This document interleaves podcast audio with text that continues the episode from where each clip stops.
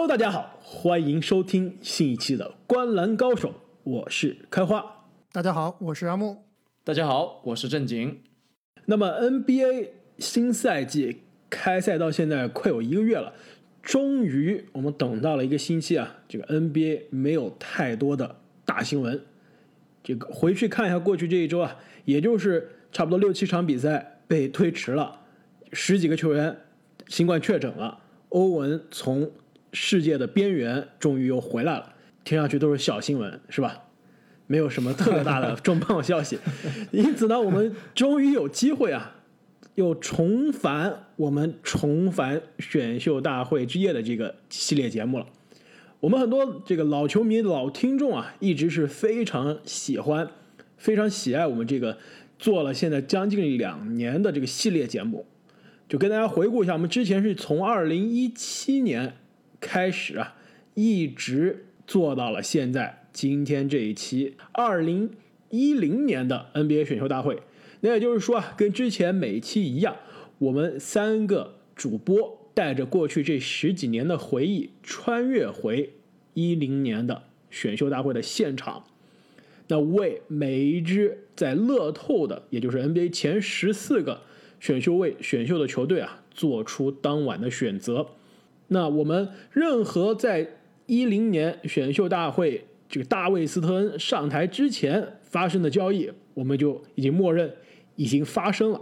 在那之后的历史，就由我们三个穿越回历史的当天，去重新为每一支球队、为每一个球员重新书写。因为这一期的这个选秀大会啊，历史现在又看上去有点久远了，已经是十多年了。做起这个准备工作啊，让我们三个人是非常的头疼。而且在我们开始之前啊，你们觉得对于这一届的选秀的新秀，看完之后你们有什么样的第一印象？就不光是年代比较久远、比较难考古啊，另一方面就是这一年的新秀啊，确实不咋地，估计是我们从一七年做到现在为止啊最差的一届了。对。不但高度比较一般啊，深度也非常差。而且正像刚刚两位所说啊，回去考古的时候，我真的是看到了很多记忆中非常久远的名字啊，翻开了十多年前可能是学生时代的一些名字，很多年没有看到的名字，很多年没有看到的阵容了。其实我倒是觉得这一届新秀呢，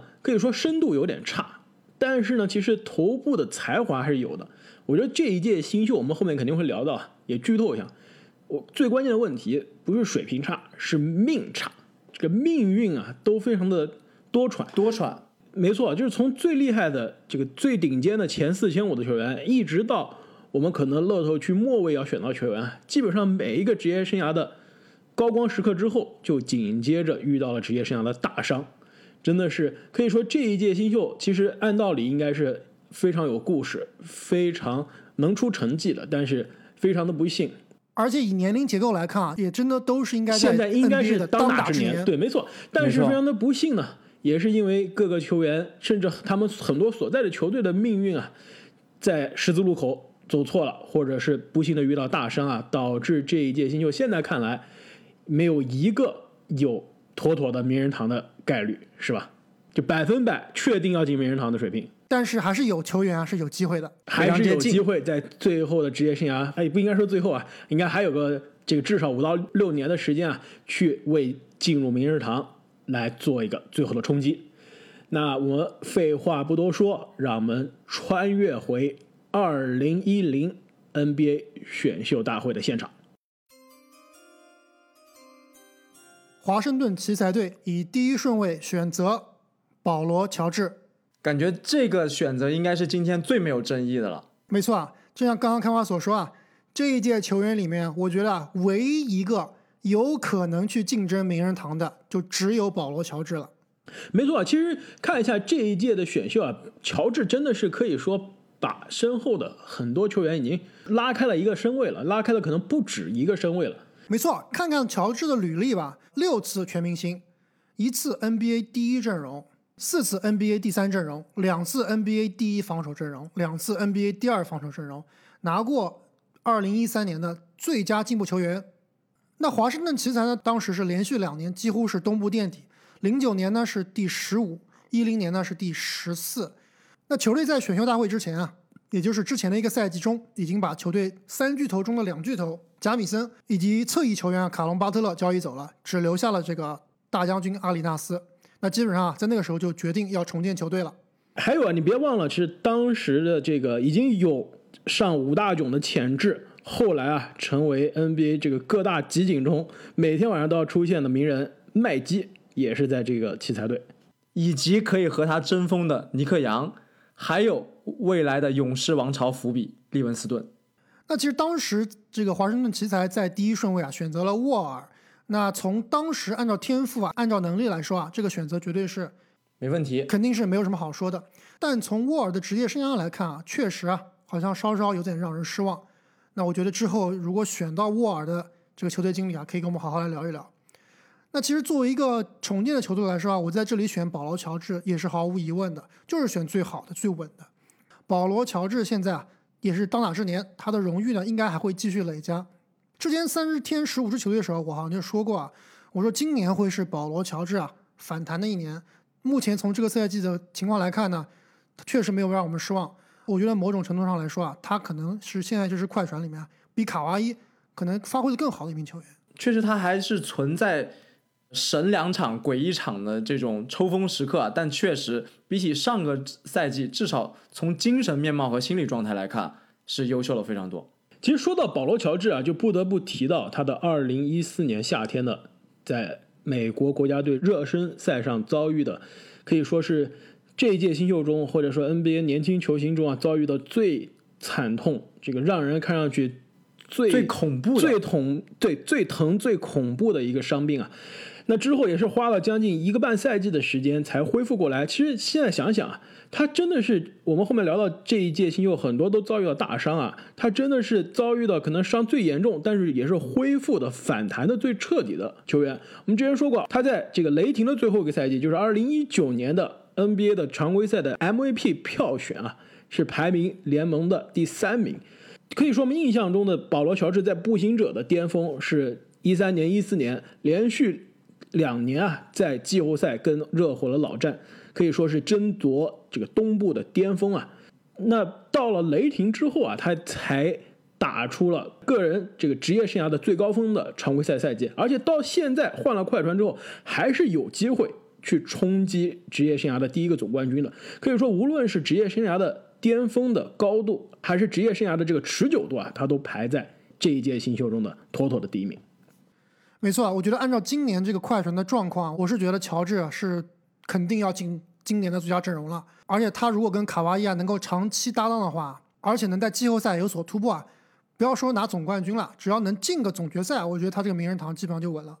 其实现在想想啊，保罗乔治在当时的现实的这个选秀大会的历史上，在那一年是第十顺位才被选到。现在想来真的是有点难以想象，因为以他的硬件条件，这个身材。可以说他投篮啊什么是后面在 NBA 才开发出来的，身材这个大学就已经这个成型了，运动能力这也是他进入选秀大会之前就被球探所称道的，防守的能力在大学就是一个很顶尖的侧翼的防守者。其实这些硬件条件一大部分的软件条件都是有的，为什么他在选秀大会就一路掉到了第十名？前面这些球队啊很多都选了侧翼的球员，但为什么没有选乔治呢？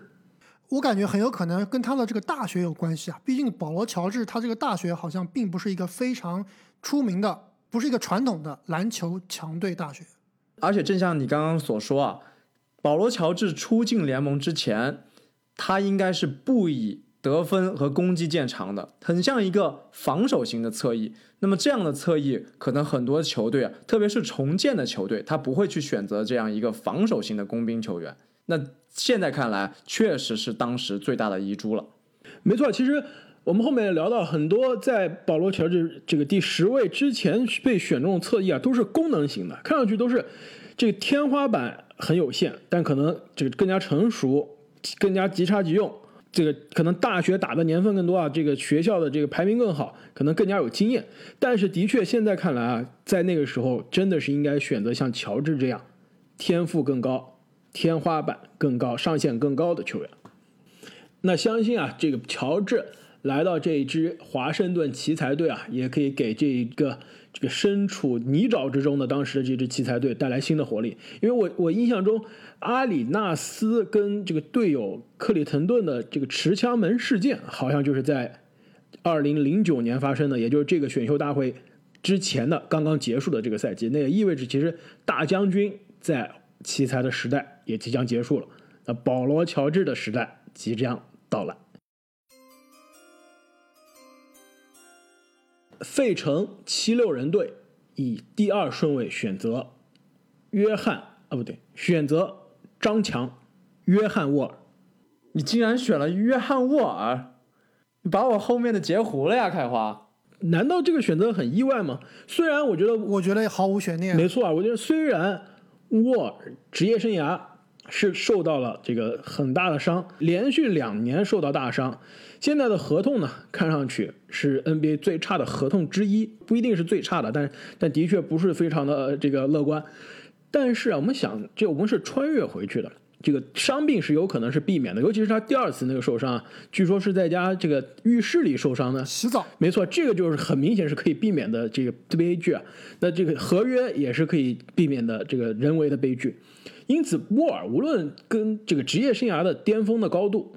还是职业生涯的平均的水平啊，都应该是排在这一届的新秀的第二名，甚至跟第三名，我觉得都拉开了差距啊。而且其实沃尔的巅峰赛季，二零一七的赛季啊，其实他带领的这支奇才队，当时跟波士顿凯尔特人是大战了七场，在东部的半决赛，基本上是还有第四节半节的时间就可以带队杀入东决了。就被对面凯尔特人的奥林尼克在第四节的关键时刻大翻盘了。可以说，他的职业生涯最巅峰的那几年啊，一四年到一七年，场均差不多二十一分到二十二分，四到五个篮板，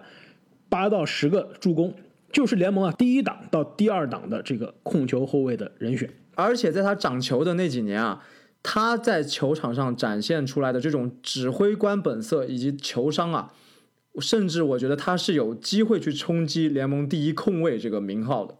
没错。而且他不仅是数据打得好看，其实球队的这个成绩也是，就比如我们刚刚聊到这一年啊，也就是基本上可以带队进入东决的这个水平。而且在那一年的跟凯尔特人的东部半决赛的第六场。在这个球队落后的情况下，投入了绝杀的三分球，硬是把这个系列赛啊拖进了第七场，也可以说是他现在职业生涯最高光、最闪亮的时刻。更重要的是啊，其实沃尔进入到这一届选秀大会之前啊，他在高中就已经年少成名了。他的这个高中的集锦啊，当时就已经在呃那时候 YouTube 还不是特别的火，但已经是在美国的这个社交媒体这个网站上的。各个板块啊都被大家分享，已经成为了这个红人。进入到大学之后呢，也是让各个球探看到了这个当时所谓的持球速度联盟第一的这样一个未来最快第一人的这种这种潜质啊。因此，把他放到这一个艾弗森刚刚退役的费城七六人，让他接过艾弗森退役的这个火炬啊，接过曾经的联盟。持球最快的第一人的这个控球后卫的火炬，是不是非常的好的一段佳话呢？而且，如果让我们再看一下这个二零一零年夏天的这支七六人的阵容啊，其实现在看看还是非常的可怕的。阵容上有即将进入职业生涯巅峰的伊戈达拉，有职业生涯进入暮年的布兰德，也是曾经的联盟的二十加十的机器，还有这个正值当打之年的路威。还有少年朱霍勒迪、塞迪斯扬，同时还有比如说这个阿根廷的神射手卡波诺，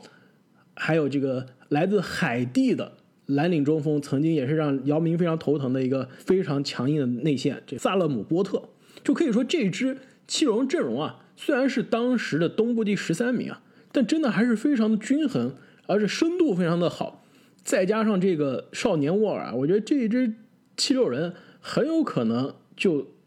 开始重返季后赛的旅程了，但是非常的不幸呢，他们在第二顺位啊选择了艾文特纳，我估计也应该会出现在后面我们要选的乐透新秀里面。但这个放在第二位啊，真的可以说是七六人当时太奢侈了，非常大的一个败笔。新泽西篮网队以第三顺位选择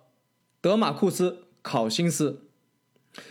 开话，刚刚之所以你选择张强的时候，我这么惊讶啊，其实是我已经帮你设计好了。我以为你会在这个位置选择考辛斯的，因为刚刚你的费城七六人啊，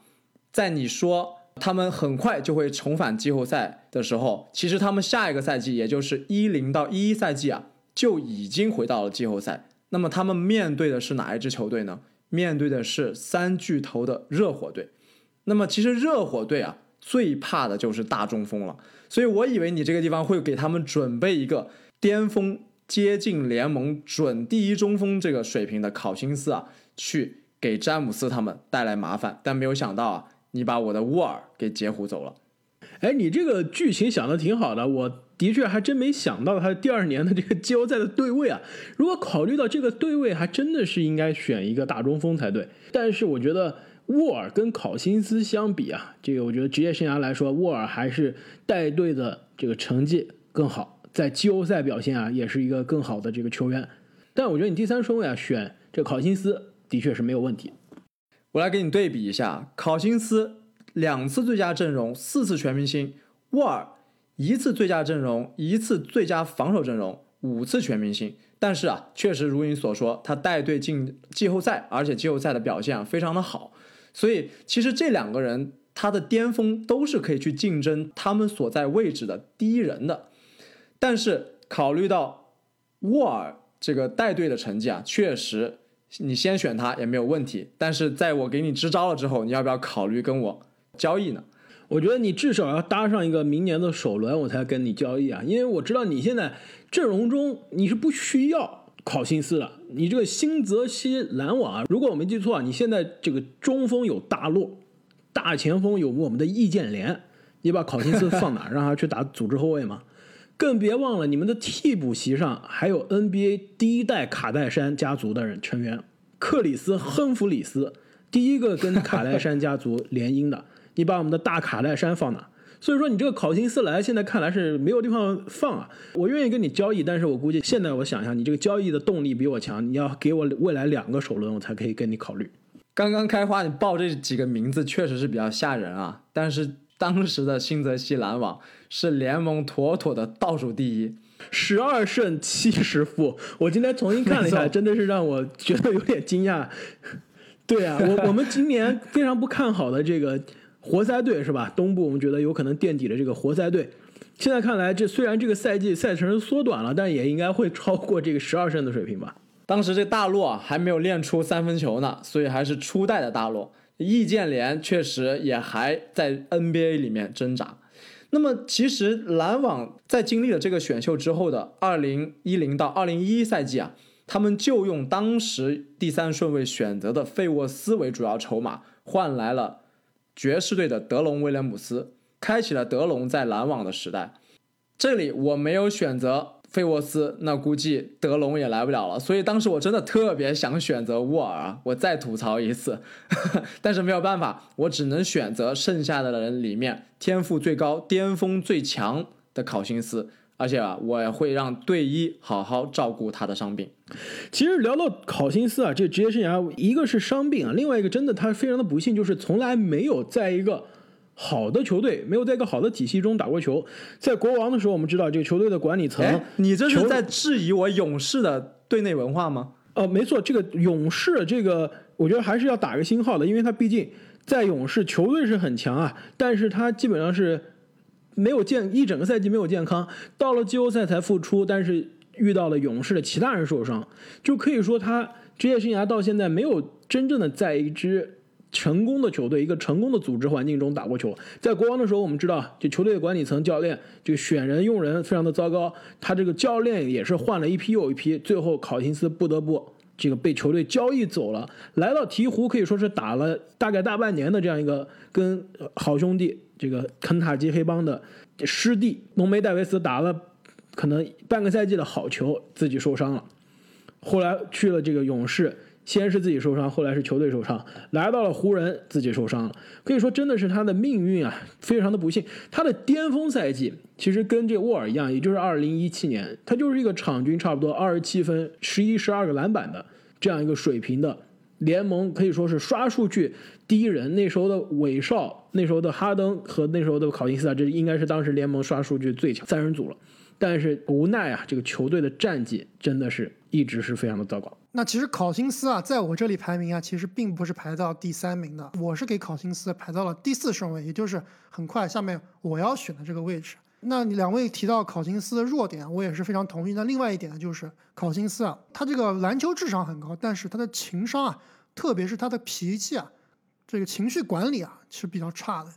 你们知道历史上啊，被驱逐出场次数排名，你觉得考辛斯会排到历史第几名？我觉得第一名肯定是拉希德华莱士，这个毫无疑问。第二名，我估计是不是追梦也挺多的？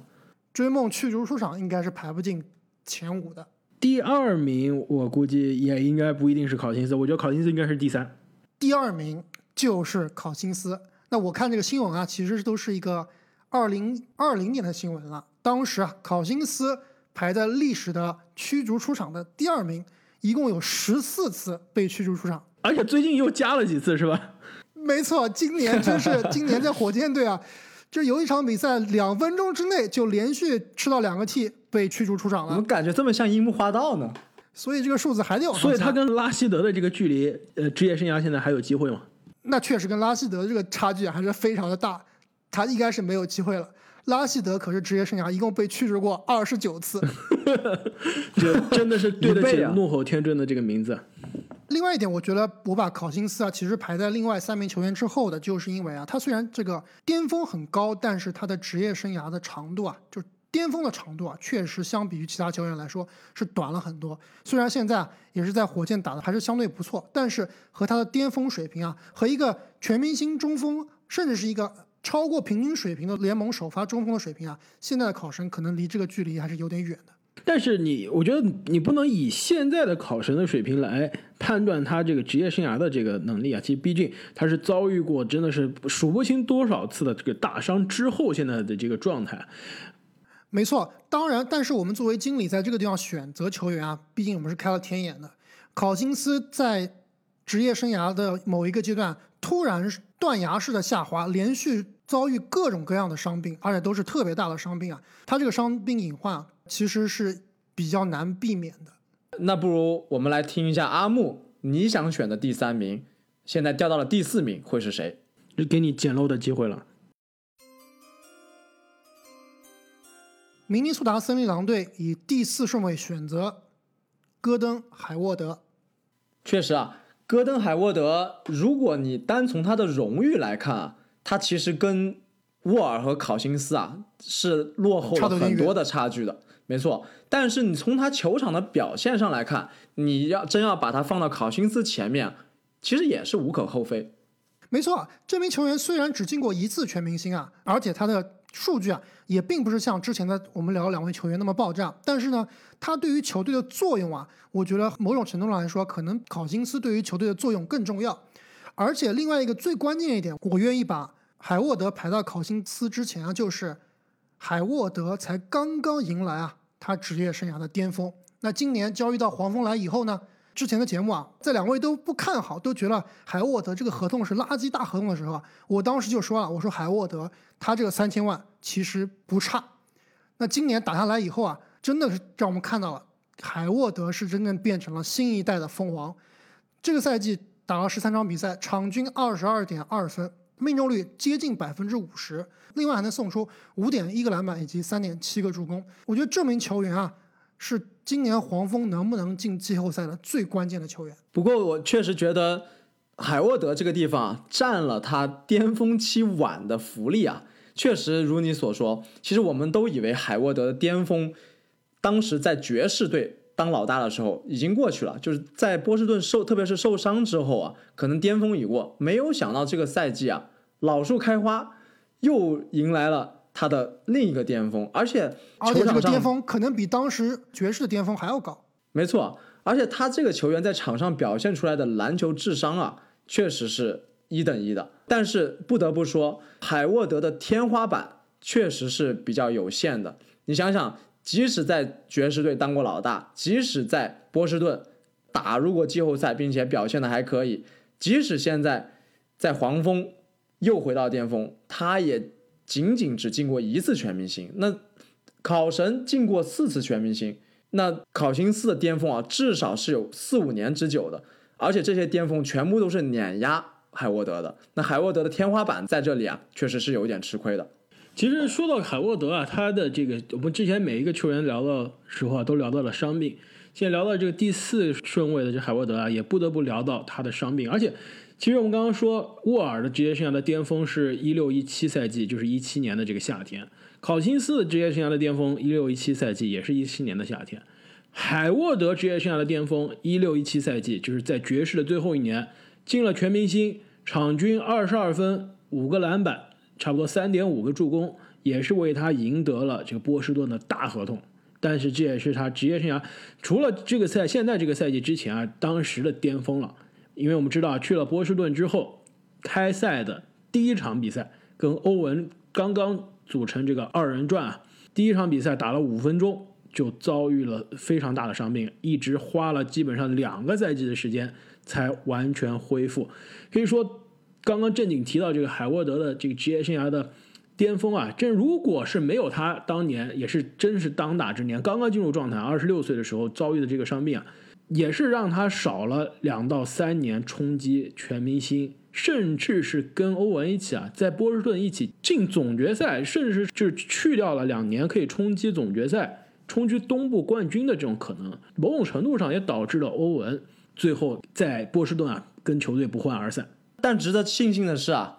这个赛季他又恢复过来了。如果说保罗·乔治刚刚我们说了是这一届大伤之后恢复的最好的，那海沃德照现在的表现来看，应该是第二人了吧？而且其实当时海沃德呢，这在选秀大会是一直掉到了第九顺位才被爵士选到。我们刚刚说这个泡椒掉到第十，非常的迷啊。其实当时海沃德掉到第九也是非常的有争议的。他大学在这个巴特勒大学，也是我们现在凯尔特人的这个史蒂文森教练当时这个指导下，是跟着球队一直杀到了 NCAA，就是大学的锦标赛的决赛。而且他的在决赛的最后时刻的这个绝杀投篮啊，这个半场绝杀三分偏框而出，那球进了，也是几乎就是树立了美国大学篮球史上锦标赛历史上最牛、最不可能完成的一记进球。但是也是因为那个弹框而出啊，导致他这个最后的这个 NCAA 的这个决赛之旅啊，非常的遗憾。也让他的这个选秀的这个顺位呢，一度滑到了第九名，让爵士在当年的大会线上捡了漏。那另外一点，我觉得他的选秀排名并不高的原因，也是根据他的身体素质也有关系啊。毕竟啊，他是一个这个白人前锋，身体素质呢肯定没有保罗乔治啊这么爆炸。而且我觉得，其实联盟对于这样的本土的白人运动员啊，还是相对有一定的偏见的。就是你想一想，其实美国人对于欧洲的白人运动员也很有偏见啊。对吧？其实你想想，卢卡，这已经是跟着成年人的球队，这十七岁就已经这个横扫欧欧洲了，跟着从小就是打这个，不是从从小就基本上还没成年呢就打成年人的比赛，是吧？跟着球队横扫了欧洲的联赛，这个跟着泽拉吉奇拿了欧洲杯的冠军，依然选秀大会被选到了这个拜格利的后面。我觉得就是美国的球探其实对于白人运动员啊都是有一些偏见的。那说了半天海沃德，我们还是要回到这个森林狼这支球队啊。那当时这支球队呢，是自加内特走以后到这个吉米巴特来之前啊，这一段时间是从来没有站起来过，基本上就是年年垫底，年年选乐透，就走了一个学习委员，新任的学习委员要到这差不多十年之后才能来，而且下一个学习委员还不知道什么时候能来呢。那这届新秀他们以四号签啊，是选择了一个身体素质很爆炸、手长脚长的韦斯利·约翰逊。那这名球员可能我们比较熟知的就是他当年啊是这个保罗格里芬小乔丹时代啊他们这支快船队的小前锋，我觉得也是这支可以说是史上最强的一支快船队啊里面最弱的一个位置，对吧？你真会夸人。而且这名球员现在已经查无此人了，已经淡出联盟了。当时他们以这个四号签选完这个选秀之后啊，对他们的战绩产生了非常重大的影响。从上个赛季的联盟倒数第二，变成了下个赛季的联盟倒数第一。但是呢，他选择侧翼的这个思路是对的，因为球队当时内线有这个埃尔杰弗森，一个非常古典的得分型的内线，有刚刚初见锋芒的勒夫作为四号位，后卫上呢有之前一年在库里之前被选到的这个福林。对吧？我们之后的二零重返二零一九的大会的时候，肯定要谈到这森林狼的当时的迷之选择，选到了福林，还有选到的也是在库里之前选到的卢比奥，当时还没有来到 NBA 啊。其实想一想，这球队缺的还真的就是侧翼，就是三号位，可惜他选错了三号位，没有选泡椒，没有选海沃德，选到了韦斯利·约翰逊。而且啊，这个如果能选到海沃德的话，和勒夫这个搭档啊。是不是可以说是联盟里面最厉害的一对白人搭档？没错。其实你刚刚提到这个海沃德进入联盟的身材啊，其实我突然又想起来，他刚刚进联盟的时候，可以说整个人的形象都非常的，就让人觉得非常的弱，就是很弱鸡的感觉。对，头发乱糟糟的，一看就是那种大学生的宅男，电竞宅男是吧？电竞宅男的这种，没错，天赋点点错了，半长不长的这个头发，然后乱糟糟的。肌肉呢，基本上也是没有什么线条。更关键的是，他那时候这个胡子也没留出来，是感觉是想留胡子留不出来的那种，就是刚刚青春期早期的这种 青少年的感觉。但是我觉得，如果说论职业生涯在全联盟这个形象改变最彻底的，我觉得两个人啊，一个是海王亚当斯，大家可以看一下亚当斯刚进联盟的照片以及现在的照片，完全是两个人，好像是个寸头，我记得。对，另外一个我觉得就是海沃德了。你看现在的这个胡子，再加上他这个可以说是全联盟最好的发型之一啊，再加上他现在这个肌肉啊，完全是变了一个人，从宅男变成了高富帅。对，现在就有点像美国队长这种形象。没错，真的是长得跟美国队长还真有点像，发型也挺像，就肌肉啊也像。就哦，那我知道了，他他这个故事啊，就是美国队长第一集里面的故事啊，就从一个瘦瘦弱弱的这个小兵。打了这个不知道打了什么药之后啊，就变成了一个又有肌肉、这个又有颜值、这个又有头脑的超级战士。萨克拉门托国王队以第五顺位选择德马库斯·考辛斯。哎呀，这考辛斯没有被选了，被选到了，我只那我只能选择他的大学队友了。同样来自肯塔基大学的埃里克·布莱德索。这也是应该我们现在选到的五个球员中第三个来自肯塔基的球员。还好还好，我还以为这个地方我的人又会被你截胡，没有想到你还是放了我一马。那这你的第六名稳了呀。其实这一届选秀大会啊，也是奠定着 NBA 这个肯塔基黑帮的崛起。那这一届选秀大会呢？我们现在选到现在五个人啊，有三个来自肯塔基大学啊。我觉得我们最后结束的时候，可能有四个球员来自肯塔基的要被选中。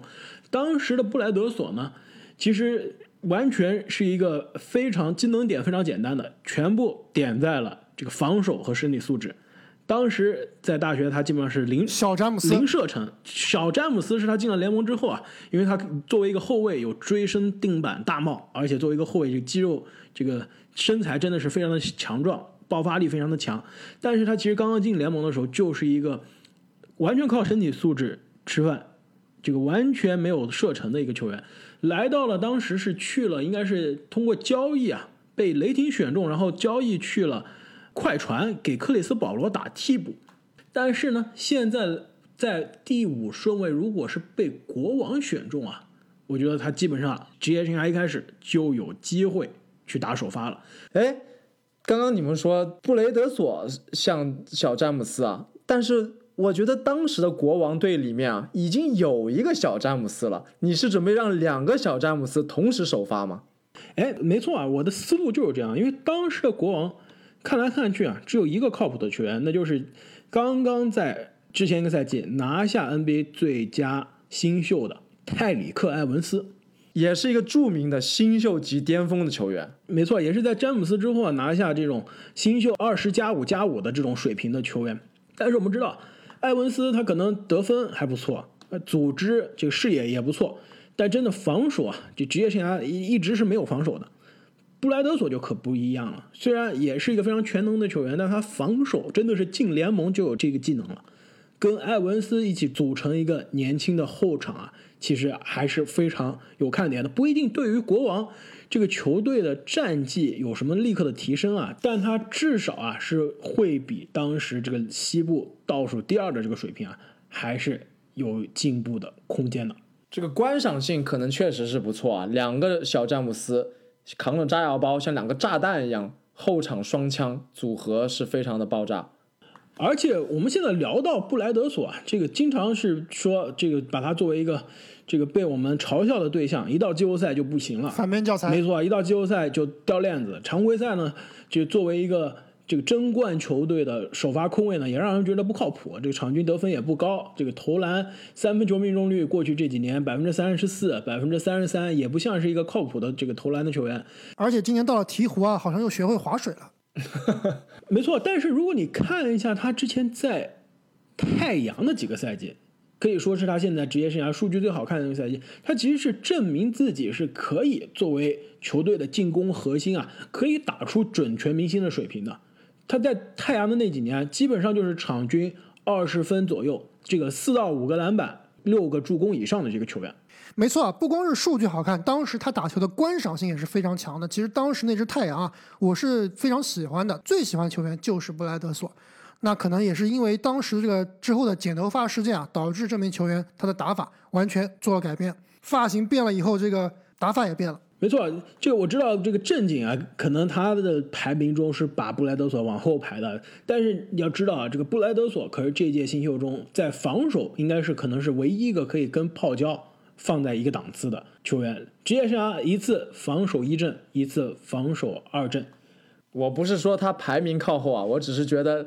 跟埃文斯的角色非常的类似，所以我以为你会选另一名球员。但是说实话，在我看来，这一届新秀到了第五个布莱德索之后啊，其实就开始有不一定是断崖式的下跌、下滑，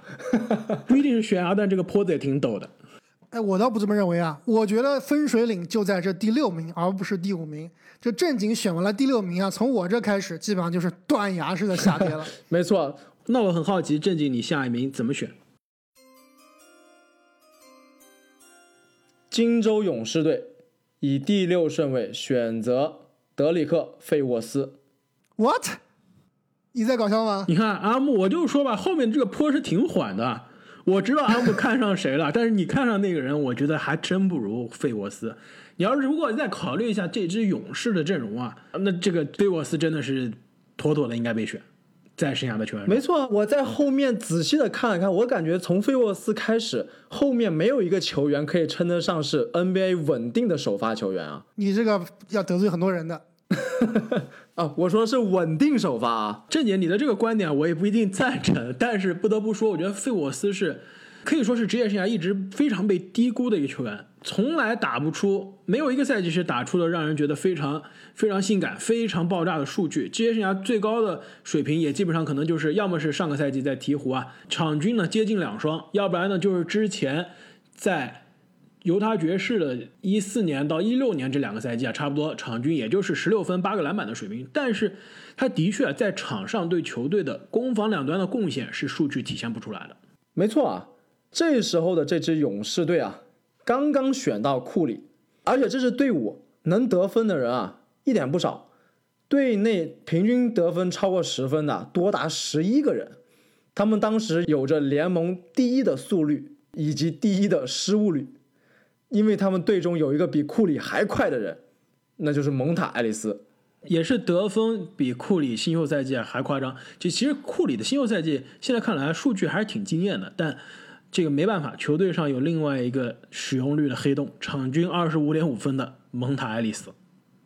没错，当时人们还不知道，其实从库里加入的时候开始，这个快打旋风小球的萌芽就已经播种了。但是从当下来看啊，这支勇士队他不缺得分，也不缺外线，其实就是差一个靠谱的内线。费沃斯刚刚开花也说了，数据并不是那么爆炸、那么亮眼，但是他有得分、有篮板、有盖帽，而且有一手小中投。而且其实他在爵士的时候也展现出来，他是可以跟球队的小个子挡拆的。他当时跟米切尔的挡拆，跟之前的这个乔治希尔的挡拆，跟之后的这个呃卢比奥的挡拆都是非常的成功啊。而且更关键，费沃斯他职业生涯后来发现打的更好的位置啊，不是他打的最多的这个四号位，而是一个小球的五号位。所以让我们想一想啊，这个现在有库里的，即将进入快打旋风时代的库里时代的这支勇士队，有费沃斯去打一个小球的五号位啊，这 NBA 的这个打法的时代立刻就提前了十年，就 站在二零一零年打着二零二零年的篮球。我觉得费沃斯还不具备这个让时代提前的能力啊，但不得不说，他跟库里的挡拆确实可以为这一支联盟几乎是垫底啊，排名二十六的这这支勇士队啊，提前带来一丝生机。我看一下阿木，轮到你表演了。我已经确定阿木下面要选的这个人了，而且我大胆的预测，阿木选的这个内线球员跟费沃斯啊，就真的是这个完全世界的两个极端。费沃斯是属于数据从来都不好看，但是呢。赢球贡献非常的好，球队关键时刻是敢把他放到场上的。哇，这个球员你们认真的吗？这个球员我都快要把他排出前十四了。嗯，我觉得阿木要选的这个球员啊，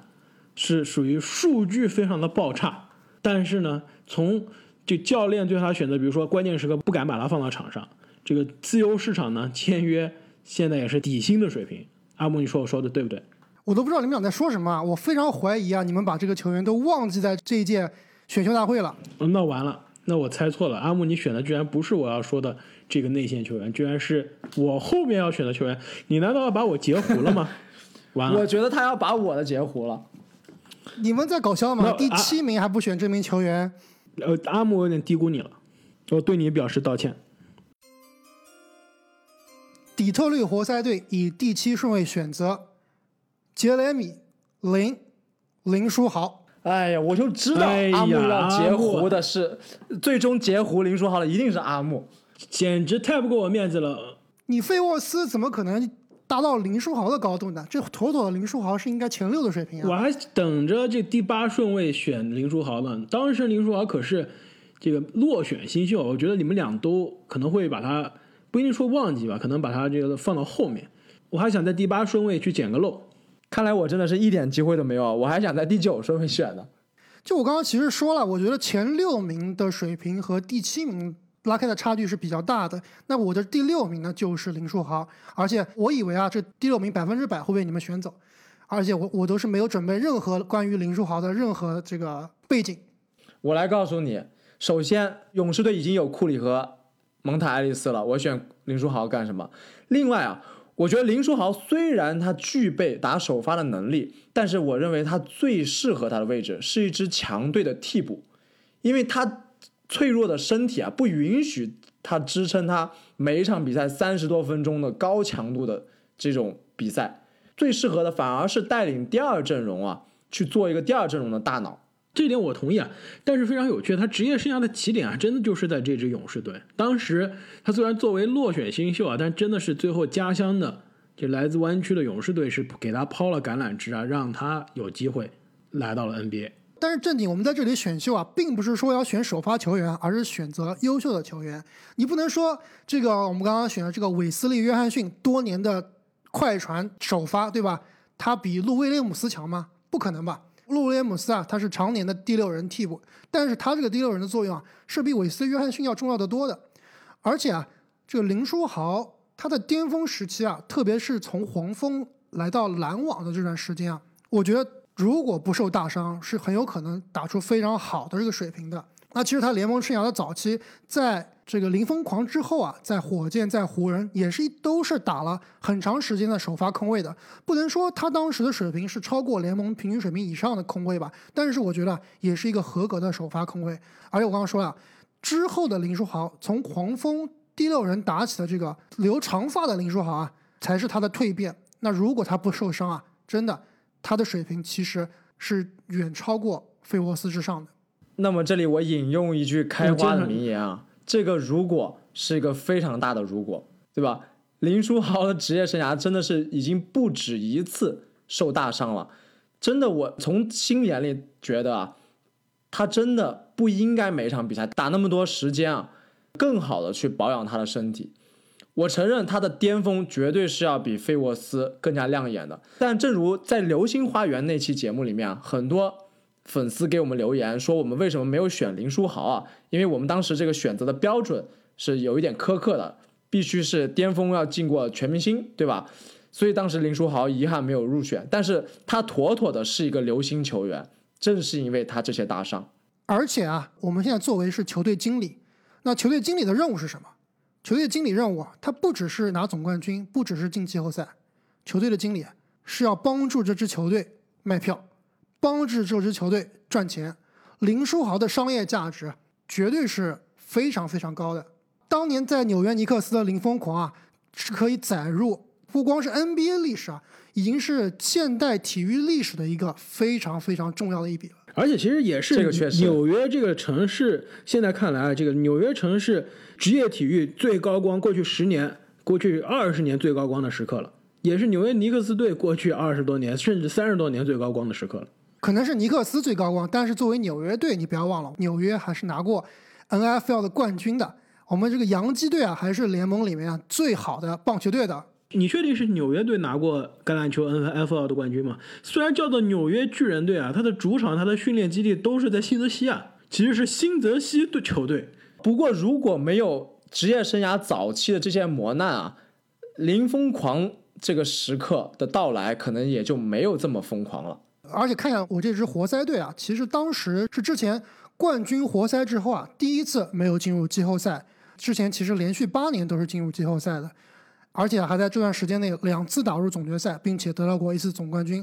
那球队阵容呢，基本上就是我当时啊聊过的这个，我当时去现场看活塞的那套阵容，就是斯塔基、汉密尔顿、普林斯、本戈登和维拉纽瓦。还有你最爱的马克斯·维尔，没错。那当时虽然大本啊又从骑士回到了活塞，但是年龄已经很大了，状态已经大不如前了。其实我觉得当时活塞之所以陨落的比较快啊，倒不是说普林斯和汉密尔顿啊不行了，主要就是因为啊他们的大脑比卢普斯走得太早。新的核心斯塔基啊，难堪大用。没错，斯塔基基本上就是个神经刀啊，让他打组织的话，基本上是不靠谱的。更关键的是，这个球队在之前那个夏天的休赛期的引援太糟糕了，直接就把球队的薪金空间堵死了。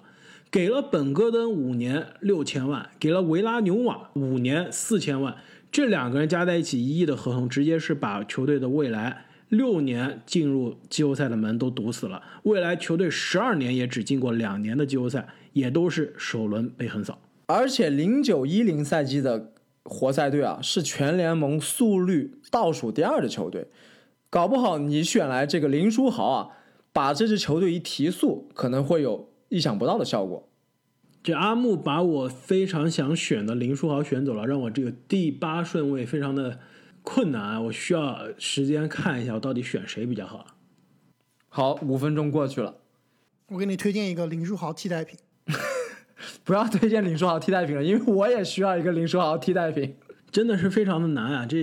你的这个选择让我觉得，给你推荐一个富二代怎么样？富不富二代我不知道，但我觉得这个球员应该还挺适合这支快船的。洛杉矶快船队以第八顺位选择别理查。哇塞，这是一个非常意外的选择啊！我还以为你要选择富二代。我觉得并不意外啊，别理查好强的。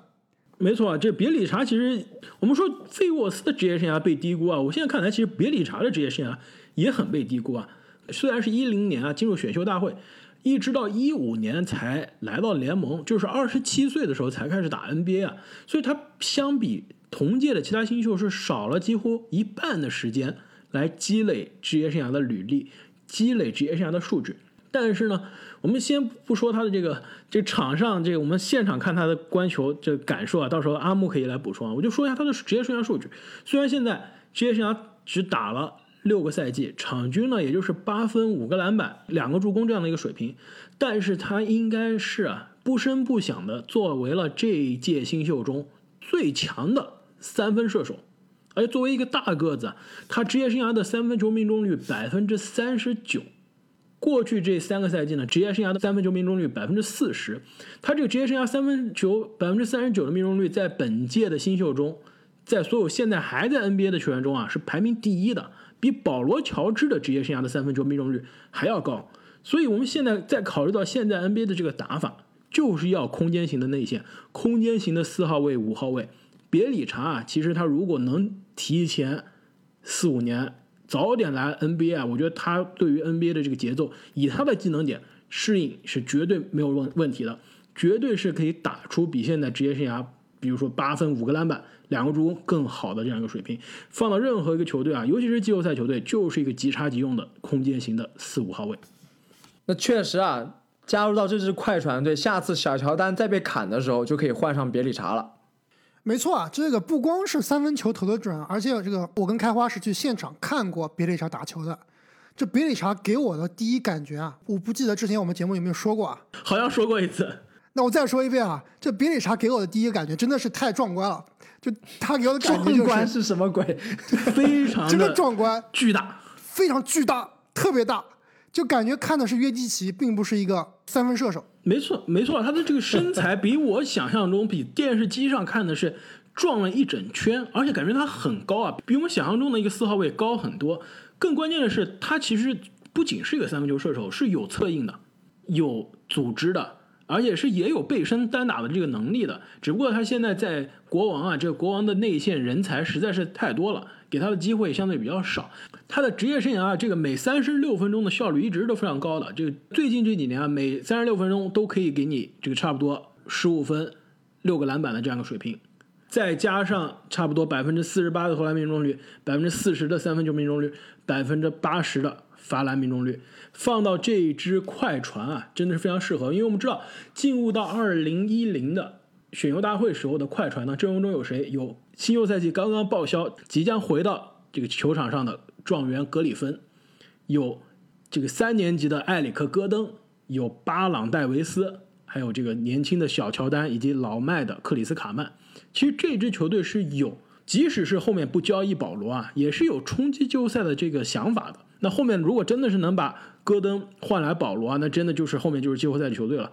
所以我们看一下这些球队啊，缺的还真的就是一个别里查这样，跟保罗挡拆、拉开空间、投三分，并且呢，无论是格里芬还是这个小乔丹下来之后啊，都可以作为替补换上去的，轮换的空间型的四号位。我的别里查被选走了，下面到正经了，我在想是不是正经会选到我刚刚认为阿木会选的那一个地雷。可能要让你失望了，我这个地方的选择啊，可能会有一点让你意外。犹他爵士队以第九顺位选择兰斯·史蒂芬森，你这个太不给人面子了，怎么把我下面要选的人选掉了呢？这你兰斯肯定要留给步行者呀，不能让他回到梦开始的地方。这个地方虽然啊，我可以选择刚刚开花暗示的那个两双大刷子，也可以选择一个超六得分能力非常强的球员，但是啊。考虑到这支爵士队的适配，我最终啊还是选择了林书豪的替代品兰斯·斯蒂芬森。我觉得他不配做林书豪的替代品，他最多也只能做路威的替代品。林书豪是出了名的，这个场上场下都是一个非常好的球员，非常好的队友啊。这史蒂文森是出了名的，场上刺头，场下更刺头的球员。除了弹了一手好吉他，基本上就是刺头了。那我们我们不开玩笑啊，来看一下这支爵士队。零九到一零赛季是爵士巅峰的最后一年，下个赛季的中期啊，德隆就被交易走了。其实当时这个一零九一零赛季是我们熟悉的德隆、布泽尔、奥库、AK 四七这个基里连科以及防守悍将米尔萨普的组合。这个也是任何一支季后赛球队都不想碰到的硬茬。当年的季后赛里面啊，也是在第一轮干掉了掘金，但是在第二轮啊，遇到了如日中天的湖人，惨遭横扫。当时其实他们非常幸运啊，以第九顺位选择了我们这一届非常优秀的海沃德。其实我觉得相当于是一个第二大的淘宝啊，很好的衔接上了德隆离去后的核心空白。那当时他们替补里面啊。还有 CJ 迈尔斯，其实是一个砍分非常强的一个侧翼，而且他们队里面还有神射手科沃尔。所以这支球队啊，他并不差火力，也不差防守，最差的你们知道是什么吗？是组织。还要给你补充一下，他球队里面啊还有另外一个神射手马修斯，哎，没错，也是刚刚打完了新秀赛季。所以啊，我只能在剩下的里面啊挑一个组织最强的兰斯了。那这支球队里面除了德隆啊，没有人的助攻超过三点二个，全靠德隆串联。所以当时我真的是非常希望能在这个位置选到林书豪，太合适了。你想想，在尼克斯，林书豪能把那几个名不见经传的射手喂得风生水起，如果在这里能喂科沃尔，能喂奥库，那不得起飞了？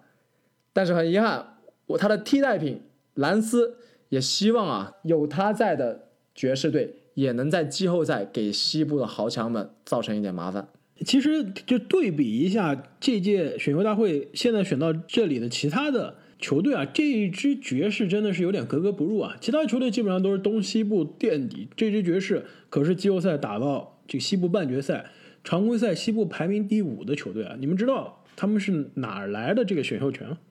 考古小贴士，这我今天下午真的是考古啊，研究了半天，才发现这个二零一零年的首轮第九位的选秀权啊，来自你刚刚提到的纽约尼克斯队。你们有没有觉得这一届选秀的乐透区怎么会突然一下少掉了？肯定注定常年在乐透区徘徊的那支球队呢？尼克斯不在这儿，这就是尼克斯啊，在二零零四年就把这个二零一零年的无保护的首轮交易掉了，才导致啊这个爵士队可以在当年打着西部半决赛，还能在首轮的第九位选人。不过以尼克斯选秀的水平啊，即使让他过来选，估计也会选到一个奇奇怪怪的人。卫斯利·约翰逊。印第安纳步行者队以第十顺位选择埃文·特纳。啊，当年李宁签约的新秀，也是这届选秀大会啊现实里面的榜眼。榜眼，没错。那其实当时这支步行者，之前我们也节目也聊到过很多次啊，就是连续四年错失季后赛，队里面呢有格兰杰，有希伯特，而且啊加上这个休赛期刚刚加入的达伦·克林斯啊，其实总的框架还是不错的。还有史上最快的车 TJ 福特，还有北卡打架狂魔泰勒·汉斯布鲁。那这届重返选秀大会里面啊，最亏的肯定就是印第安纳步行者了。本来是在这个位置啊，选到了保罗·乔治，而且呢，在第二轮呢还选到了兰斯·史蒂芬森。那其实这两名球员现在都不存在了，我只能退而求其次啊，选择埃文·特纳。那特纳这名球员呢，其实我最看重的他的点啊，就是他的组织以及他的防守。我们知道，步行者在选了保罗·乔治之后啊，是跟詹姆斯在东部决赛啊有过好几次对手的。当时呢，就是用史蒂文森啊来防詹姆斯。让史蒂文森在詹姆斯的耳边吹气。那其实我现在呢就来选一名啊，但是可能选没有保罗乔治以后啊，跟老詹对决的机会就没有了。但是不管怎么样，先备着。选一名呢，其实身材还不错，速度比较快，然后打法呢也比较硬朗的埃文特纳。虽然他的投篮比较差，但是呢他防守还是不错的。那另外呢，他还可以打一些组织。虽然这名球员啊，到目前来看这个赛季还没有找到工作。但之前啊，其实一直都是在联盟里面，很多年是作为首发球员来出战的。埃文特纳这名球员给我的印象啊，就是他职业生涯的巅峰不一定是他数据的巅峰啊，但是是他这个高光的时刻，应该是在波士顿凯尔特人队。然后之后呢，跟这个开拓者队签下了大合同，寄予了厚望，希望他能成为双枪身边啊。另一个组织点以及防守大闸，但是遗憾的是啊，在波特兰他的表现就开始不断的下滑。没错，其实他在波士顿啊，这个打出了一个组织前锋的这样一个特长啊，基本上场均是十分、五个篮板、五个助攻左右。但真的是球队当时场上的非常重要的一个发动机。而且你要说他的这个职业生涯的数据的巅峰啊，应该是他的一三一四赛季，他在。七六人的最后的半个赛季，在被交易到这个印第安纳步行者之前啊，哎，这个阿姆尼这个也基本上也是某种程度上的让他重新回到梦开始的地方了。他在被那一年被交易到步行者之前呢，场均打了五十四场比赛为七六人，场均十七分，六个篮板，三点七个助攻，一个抢断，这看上去还真的是挺有一个首发球员水平的。但是呢，也正是因为他的这个射程啊，职业生涯到现在射程真的是非常有限，没有一个赛季的场均的三分球命中呢能超过零点八个，也是在这个联盟基本上注重空间、注重速率之后啊，基本上也是被联盟所淘汰。新奥尔良黄蜂队以第十一顺位选择，这没有办法了，我必须选他了。我终于成为了自己讨厌的人，最讨厌的人，哈桑白边怀特塞德。我刚刚嘲笑阿木想要在这个第第几顺位啊？第七顺位选他，但是如果你真的是在那么靠前选他，真的是一个地雷啊！但是你们一路把他踹踹踹到第十一顺位了，我觉得这个地雷也不雷了，可以是时候这个价值投资了。如果你单看白边的数据啊，在这届球员里面，我觉得他可以排进前五。甚至更夸张，我觉得前五都有点保守了。甚至如果单看数据，前三都有可能啊。毕竟职业生涯到现在，场均十三点六分，十一点六个篮板，两点四个盖帽啊，就这个数据看上去完全是就是个戈贝尔的数据。全明星至少是全明星水平吧。但现实呢，就是白边可以说现在在上个赛季还能打出十五加十三，再加两点九个盖帽，联盟的这个篮板第二，盖帽第一。但是到了夏天找工作的时候，也只有国王队能给他一个底薪，而且是一年底薪。而且现在在国王队啊，也是基本上打不上什么球。没错，球队都把首发的时间给了更年轻的霍姆斯了。所以其实很多时候啊。很多球迷如果只看数据，觉得我们经常吐槽像白边这样的球员是不合理的。但是你看一下他在联盟在自由市场上的这个这个身价，在球队上的地位，你就知道还是有原因的。为什么球队在关键时刻不敢让他上呢？就是因为其实说起来也是挺让人难以理解的。其实他的问题最大问题是什么？不是进攻，他最大问题是防守。虽然。听上去很奇怪，联盟的这个篮板一流的、盖帽一流的球员，为什么防守差呢？就是因为他太追逐数据了。他可以场均给你联盟最多的两点九个盖帽，之前呢一五六赛季三点七个场均盖帽，也是盖帽王。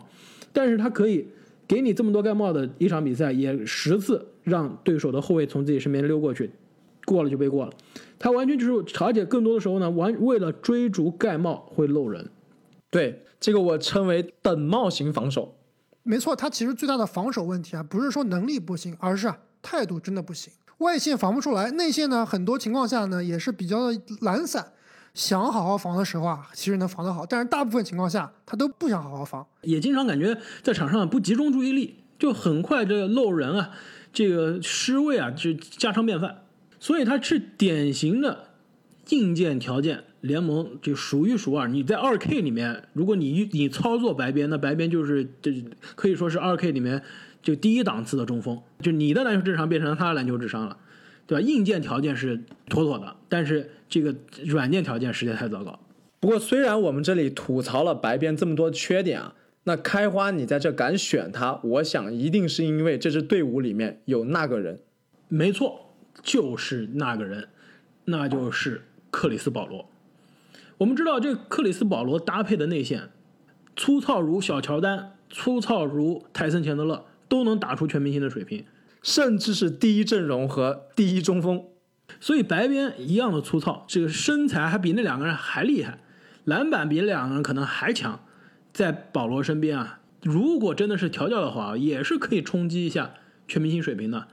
改变白边的职业生涯的历史。而且更关键的是，我们刚刚说他这个场上漏人，防守习惯不好。就开小差，这也是因为他职职业生涯其实一直没有遇到一个像保罗这样的队长，像保罗这样的一个学习委员。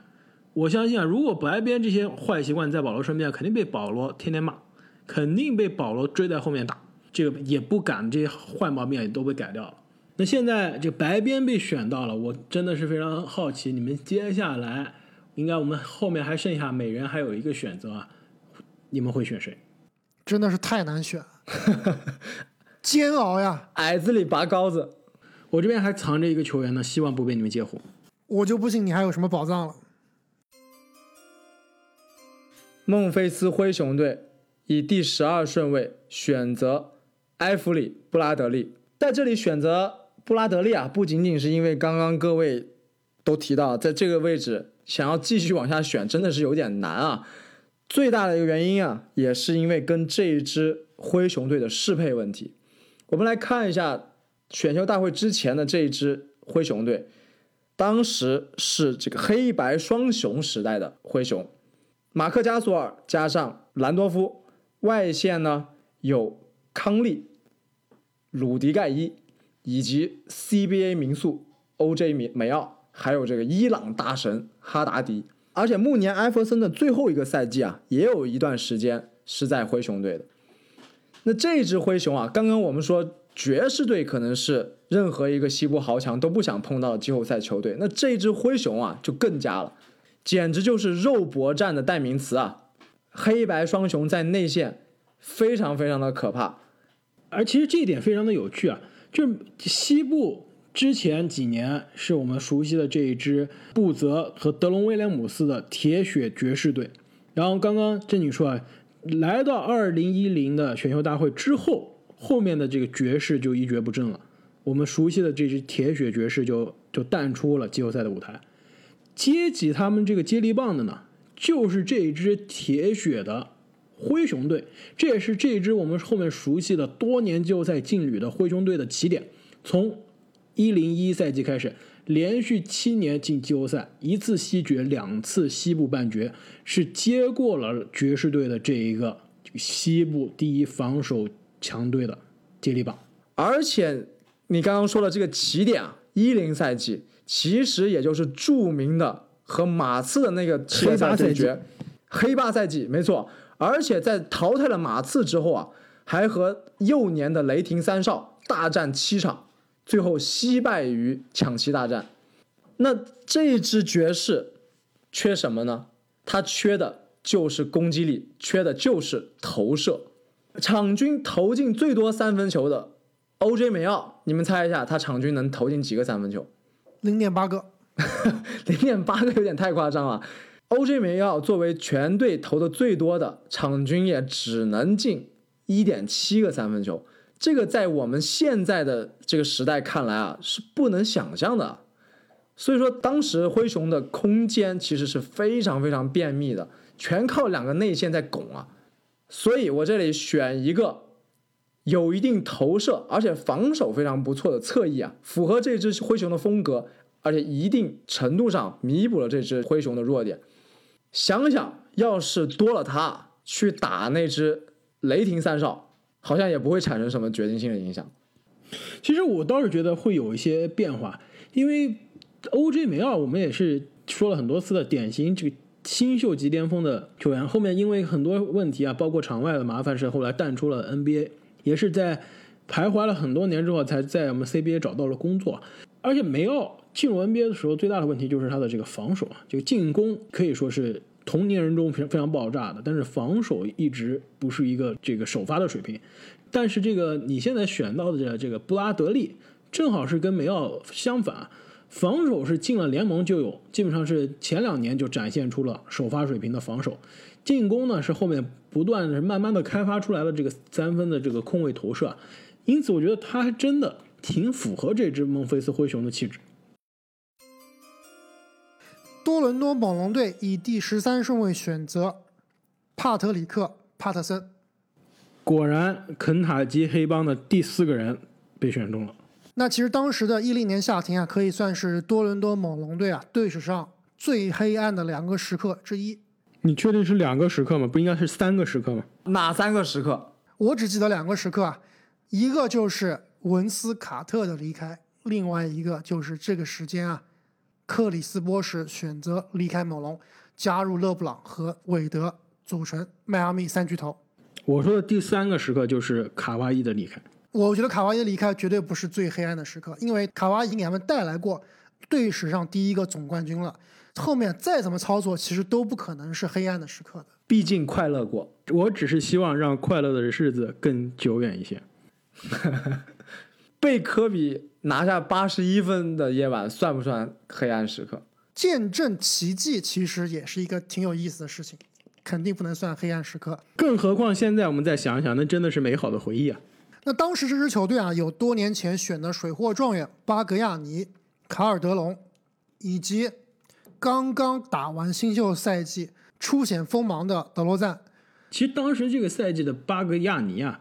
其实还挺强的，是不是？是他的巅峰赛季啊，场均差不多十七分左右，呃，也是让人看出了一个空间型的这个五号位的水平，跟波什这个空间型的四号位搭档搭配再加上三号位还有一个空间型的四号位特克格鲁，其实这个阵容看上去还是挺不错的，但真的现在想想非常的奇怪，是最终是没有进入到东部的季后赛，也是非常的遗憾，也是给波什的出走啊创造了一个完美的机会。那当时球队选择的是一个中锋艾德戴维斯，那这名球员其实也是防守好，进攻呢比较差，而且最关键的是他身材不够高大，是一个比较小的一个五号位，可以算是一个低配版的费沃斯。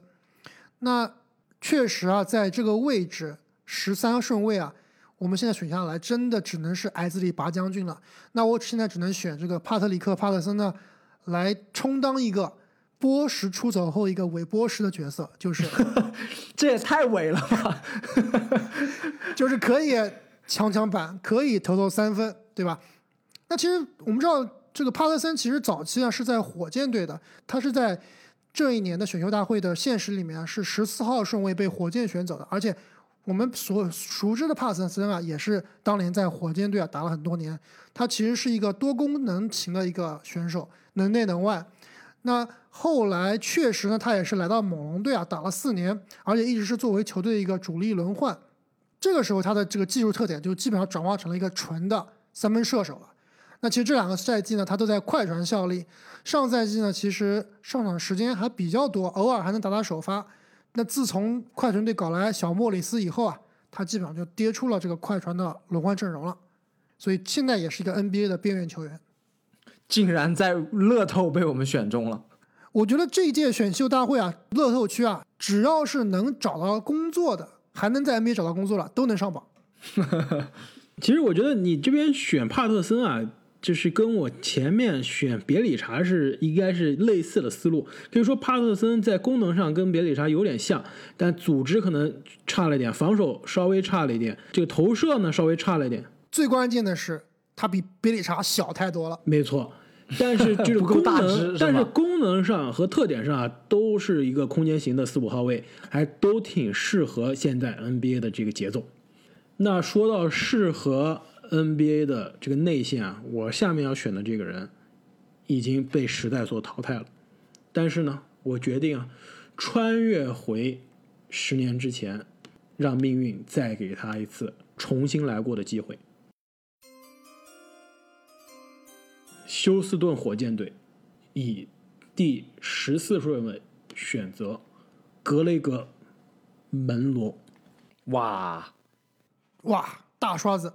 开花，你作为经理，你已经选了好几个刷子了，你是不是对这一类球员情有独钟啊？其实我们想一下，进入到二零一零选秀大会的这支火箭队啊，阵容上有哪些人呢？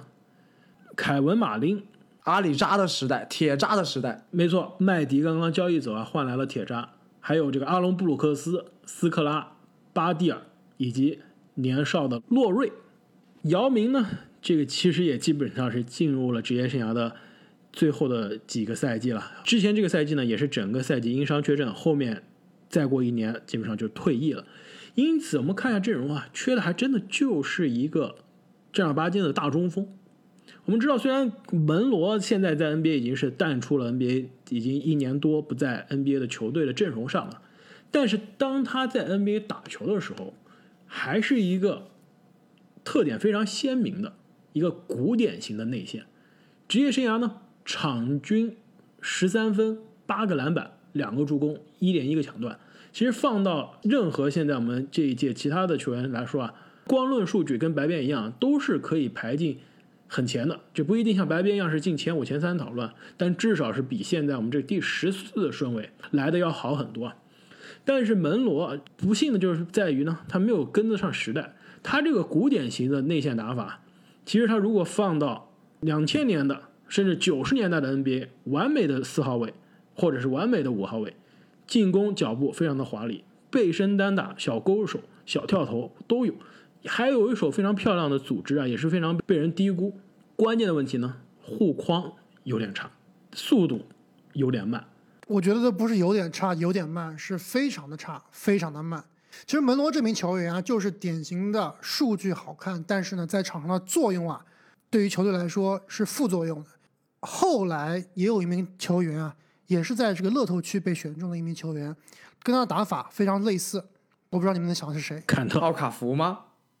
没错，就是七六人之后在乐透区啊，也是可能在前三、前四啊选到了奥卡福，就是进攻手段很多。得分能力很强，也挺能抢板的，但是呢，他就是不能带领球队赢球，在球场上呢，就是一个非常副作用的一个存在。其实奥卡福这个比喻挺像，我觉得跟坎特其实也挺像的，就是一个你看篮板能抢很多，这个得分也是给你轻松两双，但是护框能力真的是非常糟糕，对内线让他坐镇啊，基本上是防守是真空的状态。因此这也是导致为什么雄鹿给了在二零一五年的夏天给了门罗大合同之后。很快又把他放弃了，后面又辗转了好多支球队啊，在布莱德索的交易中给了太阳，后来又去了波士顿，又去了猛龙，又去了篮网，又去了凯尔特人，又去了七六人，辗转多支球队，最后应该是在不到三十岁的年纪啊就离开了 NBA，现在应该也是差不多刚刚三十岁。其实他是在当年的新秀中啊，这个比较年轻的，而且也是成名比较早的，第二年在 NBA 就已经场均十五分十个篮板了。因此呢，这个穿越回二零一零的选秀大会啊，我想一下，虽然我们现在知道这个蒙罗不是特别适应之后的 NBA，但是当时的 NBA 能调教古典中锋，能让一个这种传统的中锋打出来、打出水平的球队啊，还真的就是这支火箭队啊，真的是这支姚明即将退役的火箭队。因此，我愿意啊，让门罗再试一下，在这个火箭的体系中啊。看看是不是可以开发出一些新的技能来适应之后的 NBA 的变化。那聊完了这一届重返选秀大会，我们心目中的乐透区的选择啊，你们还有什么没有进入我们乐透区选择，希望可以荣誉提名的球员吗？我这边倒是有几个，富二代阿米努。我这边倒是有两个球员啊，我我还想这个再荣誉提名一下，一个球员。其实是可以说对于 NBA 历史非常重要啊！你们不要忘了，林书豪、林疯狂的时候，他最好的队友的朋友也是提供了全美国、全当时全世界最著名的这个客厅沙发的一个球员，就是他的队友兰德里·费尔兹，其实也是一个空间型的射手啊，一个现在说法是三 D 的球员啊，其实我觉得也是可以得到荣誉提名的。另外一个球员啊，其实如果我们论巅峰，那他绝对是可以放到乐透，而且如果他的职业生涯不出之后的这个大的，不一定说是意外啊，这个大的幺蛾子啊，很有可能现在我们在讨论他的时候啊，他就是我们前五的选择。你们知道这人是谁吗？就是职业生涯刚刚进入巅峰，刚刚进入状态就离开了 NBA。我不知道你们俩对这个人还有没有印象啊？那就是。当时被雄鹿队选到的盖帽王拉里·桑德斯，完全没有印象了。我知道这名球员，但是我觉得他从来没有在 NBA 啊到达过什么巅峰。桑德斯啊，在三年级的赛季就已经打出场均九点八分、九点五个篮板、两点八个盖帽的数据了。其实当时啊，联盟是很多球队是看好他可以成为未来，就像有点像现在米切尔·罗宾逊的这种感觉。